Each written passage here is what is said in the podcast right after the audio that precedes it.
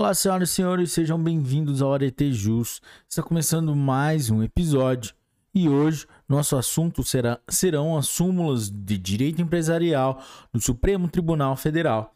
Mas antes de começarmos, não se esqueça de deixar aquele like, hein, galera? Vamos lá? Títulos de crédito. Súmula 600. Cabe ação executiva contra o emitente e seus avalistas, ainda que não apresentado o cheque ou sacado no prazo legal desde que não prescrita a ação cambiária. Súmula 563. O curso de preferência que se refere ao parágrafo único do artigo 187 do Código Tributário Nacional é compatível com o disposto no artigo 9, inciso 1 da Constituição Federal. Súmula 595. A restituição em dinheiro da coisa vendida a crédito é entregue nos 15 dias anteriores ao pedido de falência ou concordata, cabe quando ainda que consumida ou transformada, não faça o devedor prova de haver sido alienada a terceiro. Súmula 387.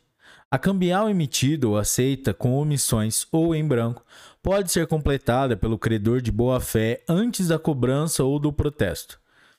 Súmula 227. A concordata do empregador não impede a execução de crédito, nem a reclamação de empregado na Justiça do Trabalho. Galera, concordata que leia-se falência, né? Súmula 193. Para restituição prevista no artigo 76, parágrafo 2, leia-se artigo 85, parágrafo único, da Lei de Falências, conta-se o prazo de 15 dias da entrega da coisa e não da sua remessa.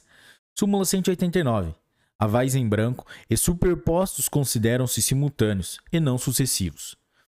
Direito societário. Súmula 486. Admite-se a retomada para a sociedade da qual o locador ou seu cônjuge seja sócio com participação predominantemente no capital social. Súmula 417 pode não ser objeto de restituição, na falência, dinheiro em poder do falido, recebido em nome de outrem, ou do qual, por lei ou contrato, não tivesse ele responsabilidade. Súmula 265.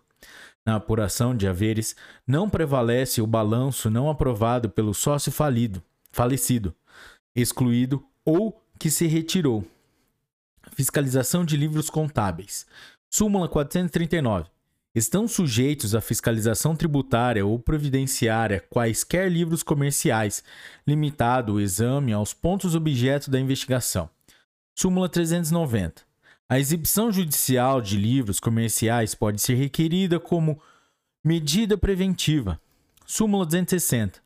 O exame de outros o exame de livros comerciais em ação judicial fica limitado às transações entre litigantes. Galera, é isso aí. As súmulas de direito empresarial foram curtinhas. Se você curtiu esse episódio, não se esqueça de deixar o seu like. Até a próxima. Tchau, um forte abraço.